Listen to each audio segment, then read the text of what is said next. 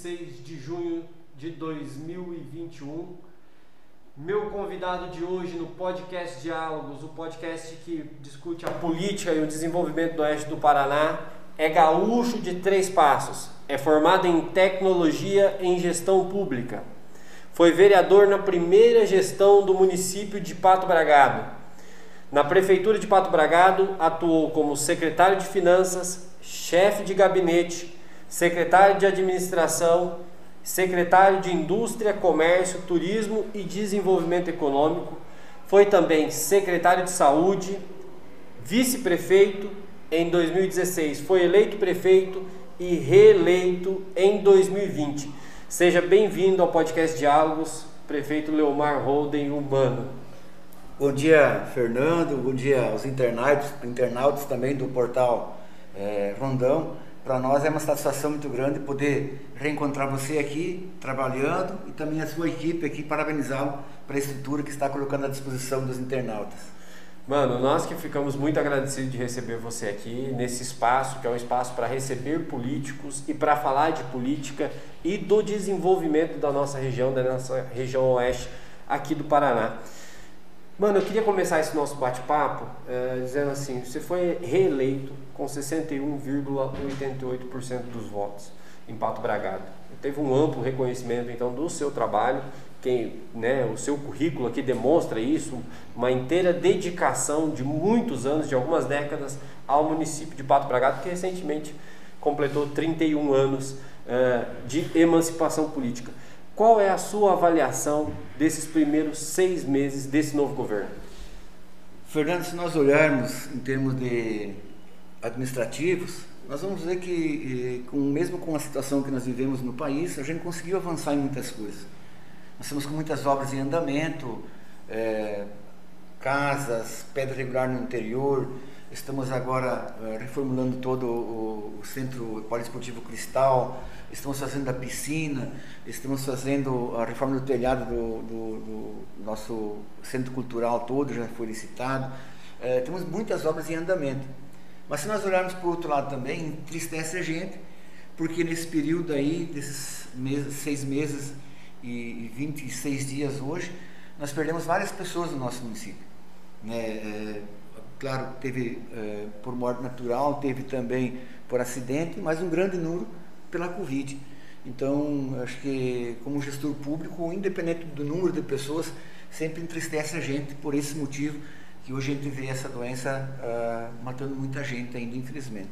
A Covid é o, talvez seja o grande desafio dos gestores, né? daqueles que terminavam seu mandato em 2020 e também para aqueles que, como o seu caso, que ter, né, terminou o mandato com, a, com o desafio da Covid e começou um novo mandato com esse desafio também para vencer. Como o Pato Bragado tem enfrentado a Covid-19? Você já falou aqui de perdas, são perdas significativas para a sociedade, porque é uma vida e uma vida não tem preço. Mas como é que a prefeitura, como é que vocês têm organizado essa atuação? E eu gostaria que o senhor colocasse, falasse um pouco do papel do seu vice-prefeito, que também é o secretário de saúde, John Lodari. Se nós olharmos lá hoje eh, a estrutura que, que Pato Bernardo colocou à disposição no centro de saúde, no hospital, é, ela, ela é muito boa. Mas uh, a gente sabe que nós temos muitas dificuldades. Existe ainda muita, muita a situação que fica foge das, do alcance dos profissionais da saúde. Mas o John, juntamente com a equipe dele, o John, além de vice-prefeito, é o secretário de saúde, ele tem feito um grande trabalho lá na Secretaria de Saúde, junto com a equipe. Eu sempre digo, eu fui secretário muitos anos. Foi a pessoa que mais tempo ficou na Secretaria de Saúde, fui eu. Só que não é fácil. E mais nesse período agora que nós estamos vivendo, muito mais difícil ainda. Então a equipe está muito bem preparada, está, claro, cansada, né, porque está diariamente, é 12 horas por dia lá na unidade de saúde, atendendo, é, correndo atrás, buscando uh, o paciente que não tomou a segunda dose, buscando o paciente para tomar a primeira dose. Estamos fazendo de tudo para que a gente possa fazer com que realmente o cidadão se sinta bem, se sinta seguro e também a nossa equipe se sinta segura. E o John tem um papel fundamental nisso daí, porque ele consegue organizar bem, tem uma equipe estruturada que ajuda ele lá, que realmente contribui com, com, com o trabalho que ele, como secretário, eh, faz mas ele sozinho não vai conseguir fazer, precisa da equipe. E a equipe está muito bem é, estruturada no sentido de poder ajudar também o, o, cidadão. E nós precisamos fazer com que as pessoas continuem né, ajudando também, mantendo, uh, não, evitando as aglomerações, evitando o, uh, o, não uso da máscara, tem que usar máscara, manter uh, distanciamento social. Então, a, a, nossa sociedade é uma sociedade que, ao mesmo tempo, quando ela cobra, mas ela também ajuda.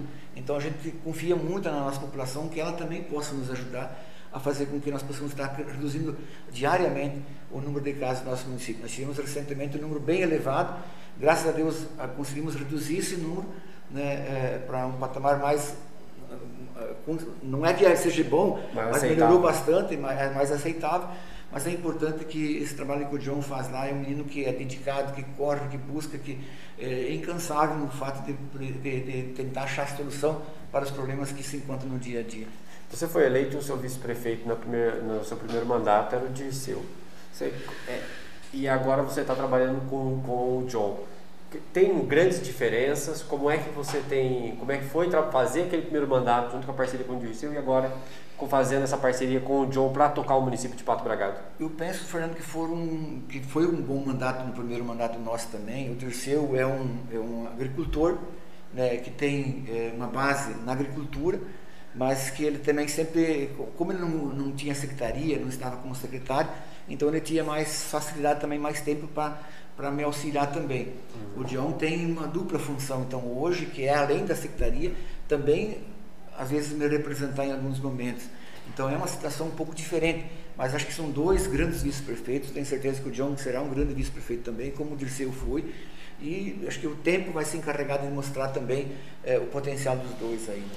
É, mano, Pato Bragado teve, tomou uma iniciativa essa semana, que é uma iniciativa, que é uma novidade aqui na nossa região, que é colocar uma sala de aula de CMEI em teste. Lá no CMEI Cortinha de Mel, foi notícia aqui no Portal Rondon essa, essa, essa tentativa. Como é que foi organizado esse trabalho? Como é que foi a organização desse trabalho? E qual é a expectativa de vocês diante desse retorno das aulas dos CMEIs? Porque os CMEIs são as crianças uh, de zero, de 0 a 2 anos. Então você tem ali um, toda uma dificuldade maior dentro da questão de manter o distanciamento, de você ter ali o tratamento com as crianças, né, dentro dessa pandemia de Covid. Como é que vocês organizaram esse trabalho? É um trabalho que foi feito pela, pela nossa Secretaria de Educação e Cultura, através do secretário Júnior. É um menino também que tem se dedicado muito.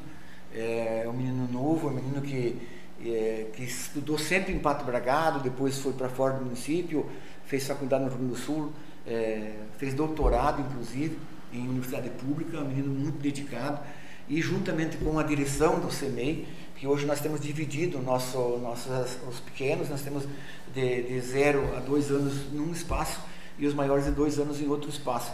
Então esses pequenos que estão faltando agora, que é o berçário 2, é, houve essa conversa com a direção do CEMEI, com a coordenação, com, com todos os profissionais que lá envolvidos, é, tanto da limpeza, da cozinha, quanto os profissionais que atendem lá, é, os professores, e se entendeu que era possível nós começarmos a fazer esse teste. Claro que se nós percebermos que a gente viu que alguns municípios começaram e tiveram que recuar, nós também não temos nenhum tipo de problema em recuar se necessário for. Mas nós queremos fazer esses testes para ver se a gente consegue fazer com que é, os pais consigam também deixar os seus filhos ali, porque a gente sabe da importância também que os pais têm, que buscam o, o seu sustento no trabalho. E para isso é que eles precisam também ter uma oportunidade de colocar os seus filhos. Muitos têm alguém que cuida em casa, mas também às vezes o custo é bastante elevado e quase se, não compensa, troca-se seis por meia dúzia. Então é importante assim que a gente possa dar essa oportunidade, vamos fazer esse teste, iniciamos na quarta-feira e vamos ver como é que vai ser o comportamento. Mas nós temos é, assim, uma, uma, ideia de que possa dar certo, porque há uma preocupação por parte dos pais também, que levam seus filhos, e ao mesmo tempo dos profissionais todos envolvidos nesse processo, e a direção e a coordenação, e toda, todos os profissionais que lá envolvidos, têm esse cuidado, querem que dê certo, então acho que é um passo importante que nós estamos dando e não temos problemas se precisar recuar nas reformas. Tem um protocolo extremamente definido nessa situação, né? Exato. Então, é, essa, essa boa vontade que houve por parte de, todos os profissionais envolvidos, a direção, coordenação e todos os profissionais, é, com todos os cuidados, é que nós dá uma segurança para poder nos retornar. Mas que nem eu disse, se caso nós entendermos que possa dar continuidade, vamos ampliar para outros, para outras faixas etárias também, o berçário 1, 2, 3 e 4. Mas no momento nós pegamos o berçário 2, que entendemos que é o que tem mais, pode ser o mais problemático, porque são crianças que estão gateando, estão iniciando a caminhada, então vai ter de tudo que tipo de contato. Então isso é importante para que a gente possa avaliar o futuro do CEMEI. É, na minha caminhada profissional, eu sempre digo assim que quando a gente entrevista prefeitos, a gente sempre fala muito de obra, de investimento, e a Covid-19 tem sido um grande desafio, porque hoje se eu converso com o prefeito, o assunto acaba sendo a Covid-19, e aí a gente fala da educação, mas fala da Covid-19, fala da saúde, fala da Covid-19. Se a gente for falar de outras situações, vai estar sempre é, imbricado nessa situação de falar também da Covid-19.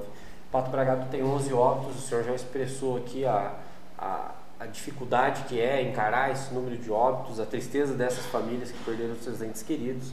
E a gente sabe que a esperança uh, para a gente superar esse momento difícil que o país inteiro, que o mundo inteiro vive, é a vacina.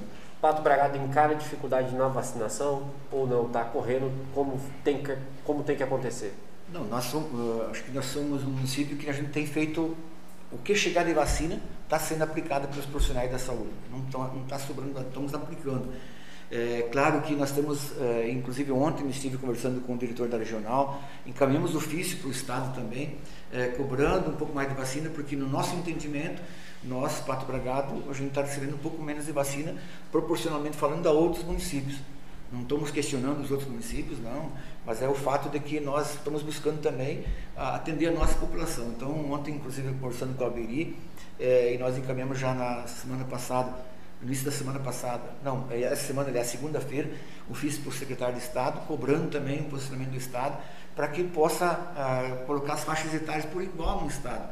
Porque hoje muitos municípios estão vacinando 40 e poucos anos, nós infelizmente não conseguimos sair dos 55 ainda.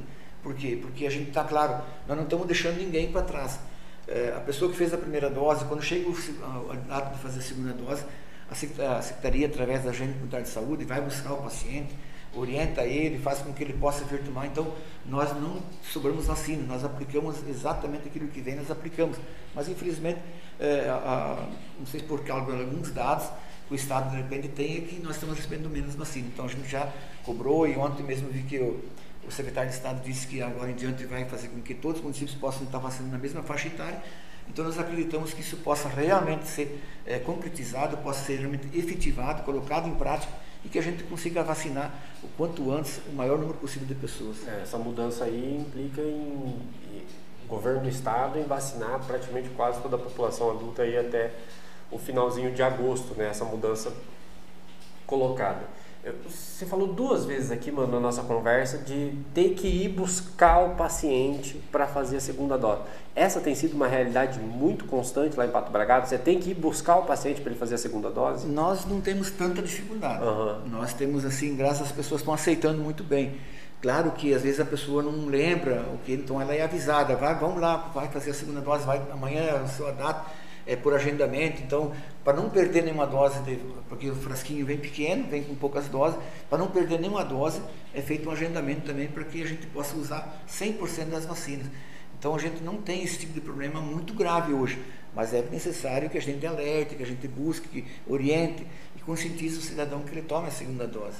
Então, tá certo. Vamos falar agora um pouco mais da política. Recentemente que a nossa região voltou então a ter dois deputados na Assembleia Legislativa, né? o deputado Ademir Bia e o deputado Hélio Rush. O deputado Hélio Rush termina agora nos próximos dias o, o seu período, né? Foi de seis meses ali fazendo, cobrindo a questão da, da, da licença maternidade da Maria Vitória. Né? O, o, pai dela ontem, inclusive, citado ontem na CPI uh, eh, da Covid. Uh, e aí tem o Ademir Bir que fica até abril. Mudou alguma coisa na relação com o Estado a partir da entrada do Ademir Bir e do Hélio Rush? Já foi possível, é, dialogando com os dois deputados, é, orçar e trazer recursos para o município de Pato Bragado? Fernando, nós sempre tivemos uma boa relação, é, independentemente de cores partidárias. É, acho que a preocupação das pessoas elas devem ser é, não o partido, mas sim as pessoas, os municípios, onde é que, onde é que as coisas acontecem. E as coisas acontecem nos municípios. não é no gabinete lá em Brasília ou lá em Curitiba, muitas vezes, as ações às vezes são tomadas lá, mas as coisas realmente acontecem nos municípios. E nós temos uma boa relação com o Hélio, com o Ademir, é, o John, inclusive, é filiado ao PSD, que é do partido do governador, partido também com o Ademir hoje está filiado. O Hélio é, sempre teve uma relação muito próxima com a região toda, e não diferente é de Pato Bragado, e nós já fizemos visita ao gabinete do deputado Ademir, do deputado Hélio, os dois se sensibilizaram também com o nosso município, mais uma vez, e estão uh, colocando emendas lá para atender as demandas dos nossos, do nosso município, os dois deputados. Então, tanto o Hélio quanto o Ademir têm uma boa relação com o Pato Bragado e não diferente é da, da região, principalmente da comarca do Machado Rondão, que envolve vários municípios. E nós temos esse privilégio de poder contar também com esses dois deputados agora no momento, mesmo que seja um período curto, mas é um período importante, acho que, para a região. E falando, vamos continuar, que a gente falou de Assembleia Legislativa, vamos continuar nesse rumo.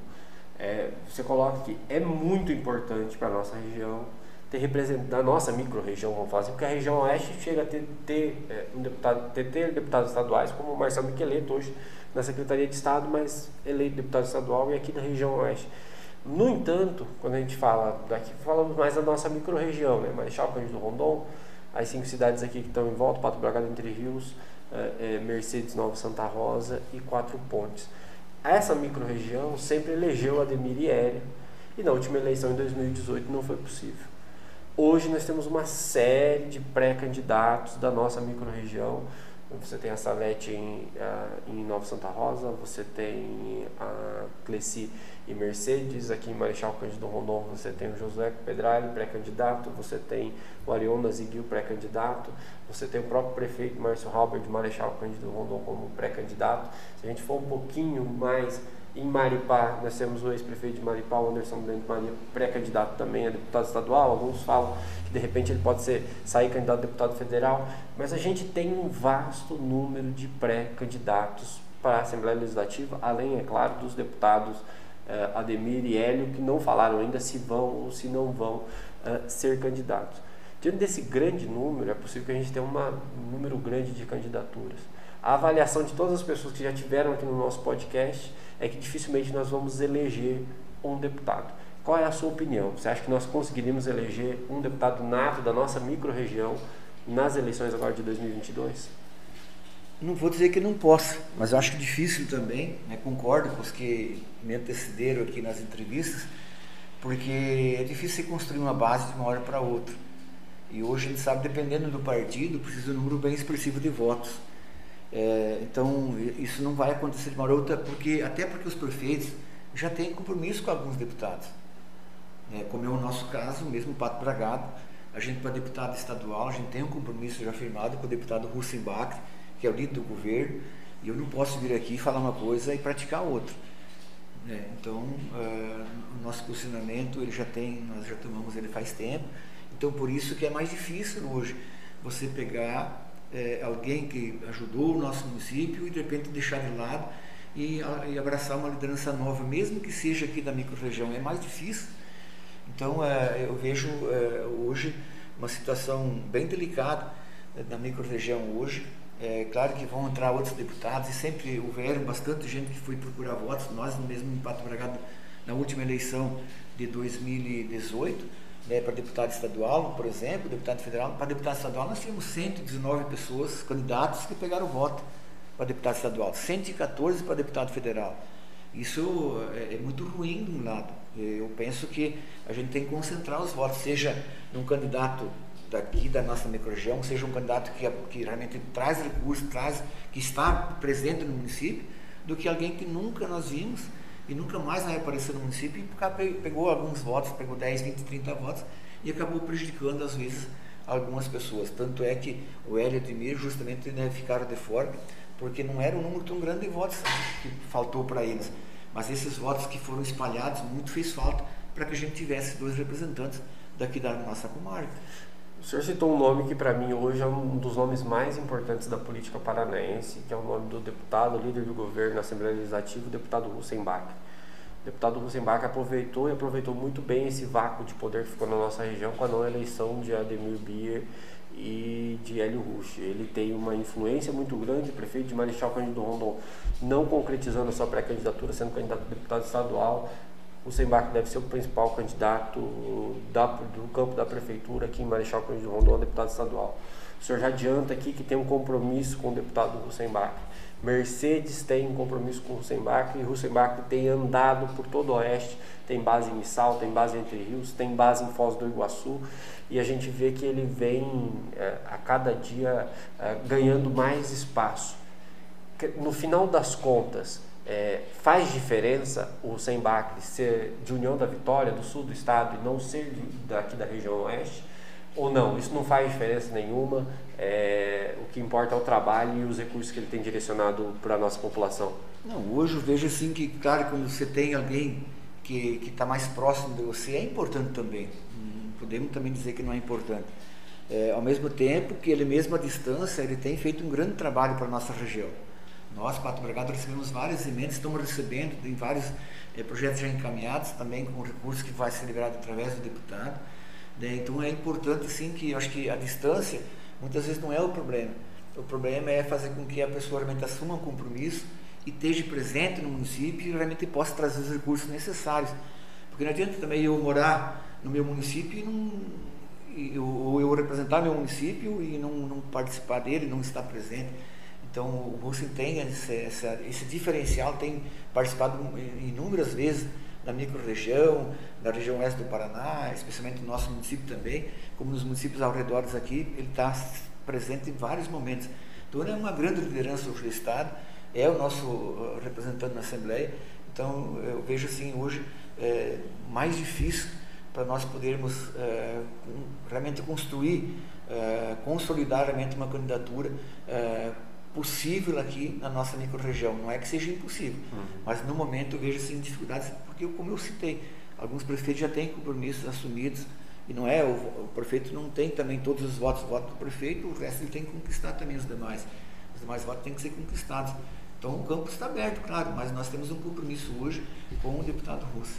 O deputado Russo, o senhor disse uma situação que eu também concordo. Ele, é, ele está, ele é de um município distante do nosso, mas ele sempre está muito presente. São as incontáveis vezes durante esse mandato que o deputado Rosenbach teve aqui na nossa microrregião. Vamos falar agora, né? vamos continuar na esfera estadual, mas vamos tratar do seu partido, do MDB, que já foi o maior partido do estado, hoje é um partido que encara algumas dificuldades. Hoje o seu partido lá em Pato Bragado, no município, está fazendo a sua convenção municipal, né? Seus companheiros de partido estão já iniciando a, essa convenção e o MDB do Paraná se prepara agora para fazer agora no segundo semestre uh, a sua convenção estadual e definir os rumos do partido. Pelo que eu tenho acompanhado, existe uma disputa grande, mano, entre a família Requião e o deputado federal Sérgio Souza esses dois expoentes. Você tem ali o Anibele Neto junto com o João Arruda, que também é, constroem uma corrente dentro do MDB, mas eu vejo essa corrente com menos força e o embate, me parece, entre a família Requião e o deputado Sérgio Souza, e me parece uma diferença de concepção. É, a família Requião pensa em um MDB forte, com candidatura própria em 2022 ao governo do Estado. E aí poderia ser o Requião, poderia ser o filho dele, poderia ser outra pessoa que o MDB indicasse. Já o deputado federal Sérgio Souza me parece que está muito mais inclinado a ter uma aproximação com o governo Ratinho Júnior para poder colocar o MDB nos trilhos, nos rumos e fazer do MDB forte através de uma aliança. E essas concepções de partido vão estar tá em debate uh, na próxima convenção estadual do seu, do, do seu partido. O que, que o senhor acha que é o mais interessante hoje para o MDB no Paraná? É estar com o Sérgio Souza numa aliança com o Ratinho ou estar com o Requião em uma candidatura própria ao governo do Estado? Até pela nossa amizade, Fernando, com o deputado Sérgio e também pela, pela, pelas propostas que sempre apresentou em favor do nosso município, e não só isso, mas pela relação de amizade que a gente construiu também com ele, com a sua assessoria, é, eu não tenho dúvida nenhuma de que hoje é, o, MDB, o MDB, no caso, ele precisa ser reformulado. E o melhor caminho hoje para o MDB no estado do Paraná é o caminho do Sérgio Souza, na minha opinião. Claro que eu sou apenas um filiado do partido, Mas uh, eu entendo que hoje o MDB precisa sim se articular e estar tá junto com, a, com o governador Ratinho Júnior e daí sim estruturar o partido e ver na frente o que, que vai estar tá fazendo. Mas hoje não tem condições, hoje, na minha opinião, dele ter eh, sozinho, por exemplo, o MDB hoje encarar uma eleição a nível de Estado no momento. Lá na frente, quem sabe pode estar melhorando, né? mas hoje é impossível hoje eh, o MDB fazer essa, essa frente ao governador Ratinho Júnior. Eh, eu concordo com o Sérgio hoje que é preciso acho que fazer essa união e poder fortalecer lá na frente o partido. É, justamente sobre essas eleições de 2022, falando especificamente, então, para o governo do Estado. É, hoje o senhor vê adversário para o Ratinho? Porque assim, me parece que o caminho está consolidado para que o Ratinho seja reeleito. Existe alguma possibilidade do Ratinho perder essa eleição dentro da sua avaliação política? Eu creio que hoje não. Eu creio que hoje não, até porque nós não vemos, não, pelo menos eu não vejo uma liderança hoje é, se destacando no momento, possa de repente surgir, claro que ainda falta é, um ano e alguns meses né, para a eleição, e claro que muita coisa de repente pode estar tá mudando, mas não acredito mesmo, hoje, hoje do jeito que está aí, não vejo nenhuma liderança hoje é, se colocando aí como candidato é, contra o governador Ratinho Júnior, a, com possibilidade de ganhar. Vai existir candidatos, né, vai existir candidatos até para ele colocar o nome na vitrine para uma avaliação futura e tal, mas não vejo hoje um nome é, para fazer com que possa o Ratinho perder a eleição hoje. Ratinho vai para, na sua opinião, Ratinho vai mais para referendar o seu governo do que para disputar uma eleição? Eu acredito que sim. Outro assunto, mano, que tem sido pesado aqui na nossa região é, e tomou conta dos noticiários é o debate relacionado ao pedágio. Um debate, certo ponto, até polêmico, né? Agora, no mês de julho, deve sair o edital com as decisões finais. A partir do momento em que sai a decisão e o edital, não se muda mais. Mas houve um grande debate no estado do Paraná e principalmente aqui na região oeste. Se avançou em algumas coisas. A praça de pedágio prevista entre Cascavel e Toledo parece que não vai mais existir.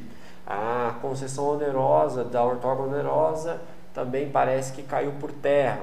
Uh, o governador Ratinho Júnior fazia uma, uma uma exigência de obras desde o primeiro ano e parece que isso também deve constar em edital. O povo do Paraná, ao saber que poderíamos ter novas praças de pedágio aqui no nosso estado, se revoltou. Foram mais de 25 anos de uma roubalheira gigantesca no nosso estado, através dos pedágios, em que a população pagou dia a dia nesses 25 anos. Ao saber das possíveis novas praças de pedágio, a população não gostou dessa novidade. Quem atuou com destaque aí, na minha opinião aqui, foi de fato o setor produtivo e aqui destaca os presidentes das cooperativas. Aí teve, lógico, no papel do, do Dilvo Groli, como da região, como talvez o maior nome da maior cooperativa, mas você tem a atuação da Copagril, a atuação da Lar, a atuação de, de vários desses é, membros representantes do setor produtivo. Nós tivemos uma Assembleia Legislativa é, que fechou na unanimidade que não gostaria do modelo a qual estava sendo oferecido pelo ministro Tarcísio, liderado então pelo governo Jair Bolsonaro e que levaram essas negociações. Por último, entrou nessa conversa, entrou o governador Ratinho Júnior e aí para atuar de forma mais pesada, dialogando direto com o governo. A MOP recentemente disse que vai diante dessas negociações, do sucesso dessas negociações, que a gente vai comprovar então com o edital, a MOP pretende homenagear Ratinho, Júnior e eh, Jair Bolsonaro. Eu te pergunto, é justa essa homenagem? Fernando, se nós olharmos, voltarmos no tempo e vermos quanto tempo está essa questão do pedágio, e você tem acompanhado também é, algumas pessoas que já foram candidatos no passado, é, diziam lá, ou acaba ou abaixo, abaixo ou acaba. O caso do, é, Requião é, mesmo, muita, né? Muitas, muitas conversas houveram e não aconteceu nada disso. Né? Então eu acho, eu penso assim hoje comigo, é, que se for realmente, se for realmente acontecer o que está dizendo, o que está acontecendo, o que estão dizendo, a mídia está divulgando, os governos estão divulgando, é, é justo a homenagem. Mas precisa realmente acontecer isso.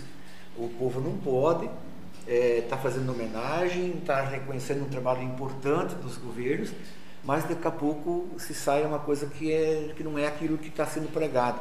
Então é importante sim que nós, como homens públicos, como cidadãos, acho que as, as organizações das cooperativas foi importante nesse processo, porque eu não sou contra o pedágio em si, eu sou contra a forma da cobrança, porque não é, não é possível que o setor produtivo pague toda vez essa conta. É, então é importante sim que eu acho que esse reconhecimento, mas desde que realmente faça-se acontecer isso que está sendo pregado hoje, que é as obras desde o início do, do, do contrato, é, não ter a, a praça de pedágio entre Torre de Cascavel, é, a, a, é, as obras acontecerem imediatamente. Acho que é importante sim isso. E aí daí eu acho que é justo, penso que é justo sim, homenagem se isso realmente vier acontecer, porque vai ajudar muito nosso, a nossa micro-região, a região oeste do Paraná, que é uma região que diversificada, que é industrializada, que o agronegócio é forte, que produz muito, que tem uma estrutura muito forte. É importante sim que a gente possa reconhecer também quando alguém faça alguma coisa de bom e a gente precisa reconhecer isso. Bacana, mano. Já que a gente falou do presidente da República, mesmo que por cima aqui, o presidente Jair Bolsonaro, 2022 está chegando e as eleições presidenciais são de longe a eleição, é a eleição mais importante, né? Tem gente que muitas vezes vai, vai decidir o deputado estadual e federal que vai votar lá no último dia, porque o debate que preocupa mais as pessoas acaba sendo o debate presidencial. Como é que você enxerga o cenário hoje? Nós tivemos uma pesquisa agora recente pelo Instituto IPEC. O IPEC é um instituto formado agora de, por executivos que saíram do Ibope Inteligência e aí montaram um novo instituto de pesquisa. Nessa pesquisa da vitória para Luiz Inácio Lula da Silva no primeiro turno. Você tem um Bolsonaro muito forte, talvez é um dos, dos candidatos assim que eu digo que tem carisma e que tem um público muito forte o apoiando da mesma forma que tem o Luiz Inácio Lula da Silva. Os outros candidatos não me parecem ter uma mobilização tão grande em volta deles. Nem Ciro Gomes, nem Mandetta, uh, nem João Dória, Boulos ou qualquer outro candidato que a gente, pré-candidato que a gente possa encontrar hoje para essa disputa eleitoral. Você avaliando o cenário eleitoral, você acha que a disputa vai ser entre Bolsonaro e o PT, o Luiz Inácio Lula da Silva, ou existe na sua concepção, na sua cabeça, uma possibilidade de não existir esse confronto, de ou vai Lula ou vai Bolsonaro para o segundo turno e outro nome? Dificilmente acho que muda o cenário, é, até porque o nosso país é um país muito grande, de uma dimensão enorme, é, com mais de 210 milhões de pessoas. É, se mudar essa cabeça assim de um lado para outro não é, não é tão fácil. Claro que hoje, é, acho que algumas pessoas que até deram alguns tiros no pé, né, em razão de. Criou-se uma politicagem, na verdade, em razão da, da vacina e outros atos que estão acontecendo, CPI e coisas nesse sentido. Então, isso de repente tenha prejudicado algumas pessoas e vai prejudicar lá na frente. Mas eu não vejo hoje é, um terceiro nome que possa. É, ter essa, essa mesma uh, capacidade de convencimento do que os dois hoje que estão aí na ponta na, nas pesquisas sendo divulgadas. Então eu não acredito hoje que de repente algum outro nome possa surgir de uma hora para outra. Pode, quem sabe pode de repente acontecer alguma coisa no meio dessa, como existem muitas, uh, muitas coisas que estão em jogo ainda por parte da Câmara dos Deputados, do próprio Senado, CPI, outras ações que podem estar acontecendo é, pode ser que mude alguma coisa, mas não acredito muito né, na mudança. Deve, deve permanecer aí entre essa disputa entre é, um lado a uh, esquerda, outro lado né, o partido do presidente, o grupo do presidente. Deve partir, deve partir desse não deve mudar muita coisa não nesse sentido que eu acho. A maioria dos meus convidados eles sentam aqui e tentam acreditar que era possível que não houvesse essa polarização. Você acha que essa polarização é porque é isso que é o Brasil, ou seja, uma porção progressista, com, com uma visão próxima à esquerda, uma visão mais capitalista, voltada para a direita, e, e esse embate ah, é o principal, ou o senhor também gostaria de ver um outro tipo de candidato ah, nesse segundo turno que não fosse esses dois? Essa polarização é positiva ou é negativa para o país? Eu acho que podia ter mais candidato né, com capacidade de convencimento, com capacidade administrativa, que pudesse realmente trazer alguma novidade. Mas eu não vejo no momento, infelizmente, eu não vejo no momento nenhum outro nome é, que possa é, ter esse carisma, esse convencimento para poder se igualar ao nível do presidente Jair Bolsonaro e do, do partido do, do, PT, no caso do Lula. Então eu, eu não vejo hoje, eu acho que é importante sim se tivesse mais propostas para poder as pessoas poderem avaliar, porque a, a, a, o povo brasileiro está mais politizado, ele, ele sabe o que ele quer. Então é importante sim que, que o povo realmente entenda as propostas, entenda aquilo que é bom para o país, mas seria importante sim que hoje nós tivéssemos é, um, um, grupo maior. Nós temos hoje uma, uma ala do, do, do, presidente, nós temos a ala independente ali no meio, que, que é o Centrão, e nós temos a ala do, do partido que são os adversários, que é do PT, PSOL, assim por diante. Mas como que vai fazer? O Centrão vai ser importante nessa definição. Para que lado que o Centrão vai ir oficialmente? Né? Vai no primeiro turno com Dória, com, com Mandetta, com outros candidatos. Como é que vai ser o comportamento no segundo turno? Então, ainda existem algumas lacunas aí a, a serem preenchidas, né? E que a gente sabe que com o decorrer do tempo vai acontecer essas essas situações e quem sabe a gente vai lá na frente e vai perceber que, que realmente vai ficar na disputa entre duas pessoas só. Né? Essa é a última pergunta que eu vou fazer, mano, mas eu vou voltar um pouquinho. Queria ter feito ela, mas acabei entrando nessa. Quando a gente já tocado o nome do Jair Bolsonaro, eu já quis entrar nessa questão uh, da disputa presidencial. Uh, recentemente foi notícia aqui no Portal Rondon: a fábrica de macarrão que está lá em Pato Bragado, a Eleia, está investindo uh, na ampliação da fábrica, investindo. Como é que tem sido a relação da prefeitura com o setor produtivo e que benefício tem trazido hoje isso para a cidade de Pato Bragado? Fernando, se nós olharmos hoje, é, não diferente é da nossa microrregião, a gente tem visto aqui em Marechal Rondão também algumas novidades né, acontecendo também no cenário econômico. É, Pato Bragado também, a gente tem lá uma estrutura muito forte, mesmo município pequeno, mas nós temos um, um, forma incansável na Secretaria de Agricultura, por exemplo, tem trabalhado no setor de, do, agro, do agronegócio. Então o agro é muito importante para a nossa região e para Pato Bragado, muito importante mesmo, tem uma receita é, fabulosa que vem do agronegócio. Então nós temos muitos programas também, muitos incentivos no agronegócio. E também a Secretaria do Comércio também está buscando se fortalecer, tanto é que agora nós vamos estar fazendo é, investimentos lá é, na, na, na, estrutura do parque industrial, na antiga fecularia, com mais de um milhão de reais lá em asfalto, em acessibilidade, é, na parte interna para melhorar. Nós temos lá uma, quatro empresas instaladas, estamos instalando agora, vamos fazer a concorrência para mais uma. Estamos com cinco áreas lá, para nós vamos estar vendendo essas cinco áreas para futuras instalações também. É, também no outro parque industrial, nós vamos também fazer um investimento lá com ampliação de asfalto. É, e na Ileia agora, a Ileia está, inclusive, conversando comigo essa semana, mesmo à distância por telefone lá do Pará, me ligaram. Eles vão também agora, no mês de julho, provavelmente começa a fábrica de espaguete, que é uma fábrica, uma indústria com uma tecnologia 4.0, que emprega pouca mão de obra, mas que tem uma qualidade muito grande e na quantidade de produção. Então nós estamos dando também incentivo para eles, para melhorar o acesso, para poder fazer com que as carretas possam chegar, descarregar e carregar também. Então não só a ideia, como outras elas são muito importantes no desenvolvimento do nosso município e que o olhar está sendo um olhar atento para esse desenvolvimento, para buscando tecnologia. Estamos fazendo, hoje mesmo chegou de manhã a carreta do Senai para fazermos curso é, na área de soldas, de soldador, porque nós precisamos pessoas hoje para trabalhar nas indústrias, precisam de soldador e a gente tem dificuldade, então estamos dando oportunidade para as pessoas se aperfeiçoarem e ter com certeza, grande parte desses que vão fazer já vão sair empregados, vai depender só da vontade dele. Então, ah, nós temos um olhar muito é, carinhoso para essa questão da geração de emprego e renda, tanto no campo quanto na cidade, porque no campo é uma grande parcela, a maior parcela do, do, dos nossos tributos vem do agronegócio. Mas, ao mesmo tempo, a grande geração de emprego, a grande geração de emprego está no comércio, na indústria, na prestação de serviço.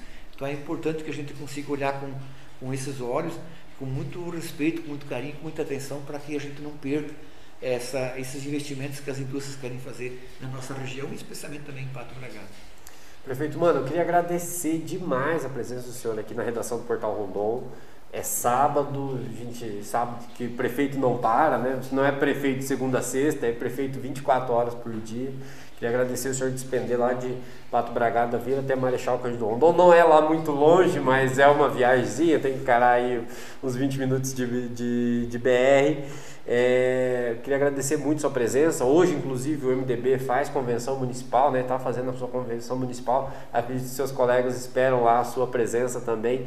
Mas eu queria agradecer do fundo do coração a sua presença aqui, vim aqui falar sobre o município de Pato Bragado. Agradecer demais a sua parceria, de você estar aqui junto conosco. Queria deixar esse espaço então para suas considerações finais desse nosso bate-papo aqui no podcast Diálogos. Fernando, mais uma vez, em meu nome, em nome do John, do vice-prefeito, o atual secretário de saúde também, é, grande parceiro da gestão pública, menino muito esforçado, meu nome, em nome dele, de toda a nossa equipe, todas as nossas secretarias, departamentos, os nossos funcionários públicos, nós queremos agradecer a oportunidade de estar aqui nesta manhã, independentemente do horário, acho que a função nossa é de poder levar esclarecimento, poder estar conversando com a população, e a gente faz questão de poder conversar com a população de Pato Bragado, da nossa região, as pessoas que nos conhecem sabem da nossa forma de, de tratar as pessoas. E fica aí nosso agradecimento a você, Fernando, e toda a equipe de apoio aqui do Portal Rondão, pela, pelo carinho e respeito que vocês têm dedicado ao nosso município. Eu mesmo levando, ao mesmo tempo levando as informações para toda a nossa região e para o mundo. É, também aqui, eu preciso agradecer também é, a Deus, claro, pela oportunidade de estar aqui, podermos estar conversando, podermos ter, estar com saúde Agradecer toda a nossa equipe, que nem eu disse, e agradecer também a Câmara de Vereadores, na pessoa do presidente, o Ademir, o vereador Charopinho, todos os demais oito eh, vereadores e vereadoras, é, pela parceria, pelo entendimento, pela compreensão, pelo apoio que tem dado também a nossa gestão. E a população nossa, de maneira geral, por todos, todos os bragadenses que de uma forma ou outra contribuem para o desenvolvimento do nosso município. E ao mesmo tempo, é, como eu disse no início, hoje um momento é, ruim, que o país vive, e não diferente é Pato Bragado, da pandemia, pedir que as pessoas continuem se cuidando. Bragadense continue nos ajudando. É impossível o poder público fazer a fiscalização, fiscalizar cada cidadão do nosso município. É impossível, Fernando, fazer isso. Então é importante que nós é, cuidamos da saúde da gente, nossa mesmo, e também do nosso companheiro, do nosso colega, da nossa família, do nosso funcionário público, do cidadão do nosso município, do agricultor, do empresário, do aposentado, do prof... enfim, de todos. Mas é que é importante que todos nós possamos estar fazendo uso da máscara, o distanciamento social, evitar aglomerações. Logo, logo passa essa fase e é importante que nós possamos estar nos cuidando. Então é um pedido que a gente faz em meu nome, em nome do John, de toda a nossa equipe, a cada bragadense e também aos nossos próprios servidores públicos para que a gente continue se cuidando, se protegendo e cuidando dos demais também. Fica aí o nosso muito obrigado mais uma vez. Desejar um feliz e abençoado final de semana a todos que nos acompanhem, todas as pessoas da nossa região e que Deus possa abençoar muito a vida da nossa gente, da nossa população da nossa região aqui, fazendo com que nós possamos estar diminuindo muito esse número de internamentos, de óbitos que infelizmente estão ocorrendo. Perfeito, mano. Mais uma vez, muito obrigado pela sua presença aqui no podcast Diálogos. Nós voltamos no dia 3 do 7, no próximo sábado, conversando com o ex-prefeito de Maripá, Anderson Bento Maria. O podcast Diálogos é uma produção portalrondon.com.br com direção e apresentação de Fernando Negri, operação de Hélio Welter, coordenação digital de Mariana Helferstein Rosa e edição de áudio e distribuição digital de Bruno Pacheco. Eu volto no próximo sábado. Até mais.